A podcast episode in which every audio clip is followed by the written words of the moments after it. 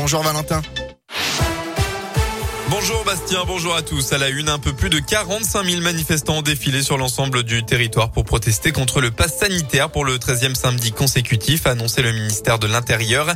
Un chiffre de participation en retrait une nouvelle fois par rapport à la semaine dernière. Dans la région Puy-en-Velay, ils étaient environ 250 à se rassembler, un chiffre assez similaire à Bourg-en-Bresse dans l'Ain. Pour rappel, ils étaient plus de 2000 au plus fort du mouvement. Dans la Loire, quand le radar flash à 70 sur une route à 80 km heure, c'est ce qui se passe actuellement sur la D504 entre Montagny et Perreux dans le Roannais. Depuis vendredi après-midi, beaucoup d'automobilistes ont été flashés en dessous de la limite de vitesse autorisée. Un problème technique selon la sous-préfète de la Loire contactée par le Progrès. Alors si vous êtes concerné par une amende et que vous rouliez à moins de 80 km heure, il faudra contester l'infraction. En attendant, le problème devrait être résolu courant la semaine prochaine. Dans l'un, nouveau décès sur la route hier à Lagne, peu avant 19h, seul en cause, un homme de 49 ans a perdu le contrôle de sa moto sur la départementale 1075. À leur arrivée, les secours ont tenté de réanimer le motard, mais malheureusement en vain.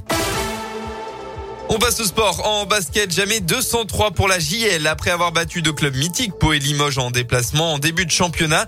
La JL de Bourg s'est une nouvelle fois imposée face à Strasbourg hier soir à Equinox. Un match compliqué face à des Strasbourgeois qui ont quasi mené toute la partie.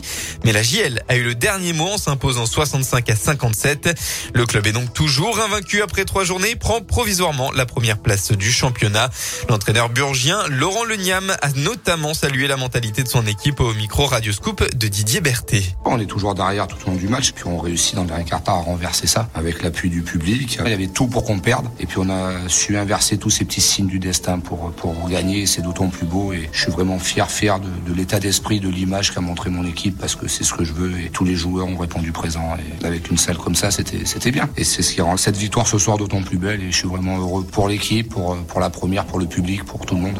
Et puis on finit la, la première semaine de la meilleure des manières, donc euh, c'est pas mal. On est à 3-0, donc on aurait signé des deux mains il y a 10 jours pour ça. Surtout face à trois belles équipes. Samedi prochain, le club indinois recevra Equinox l'équipe de Nanterre 92 avec l'objectif de continuer la série de victoires. En foot, la France est en finale. Après avoir vaillamment battu la Belgique en demi jeudi dernier, les Bleus vont tenter ce soir de remporter la Ligue des Nations. Ce sera contre l'Espagne et ce sera sans Adrien Rabiot positif au Covid et sans Lucas Digne blessé. Coup d'envoi du match à 20h45. La météo dans la région ce dimanche, les éclaircies vont dominer votre matinée avec de la brume attendue localement dans l'Ain. Les nuages de la matinée, eux, vont se dissiper au fil de la journée, laisser place petit à petit à un grand soleil dans l'après-midi. Et puis enfin, côté Mercure, similaire à hier, il fera entre 13 et 16 degrés au maximum de la journée.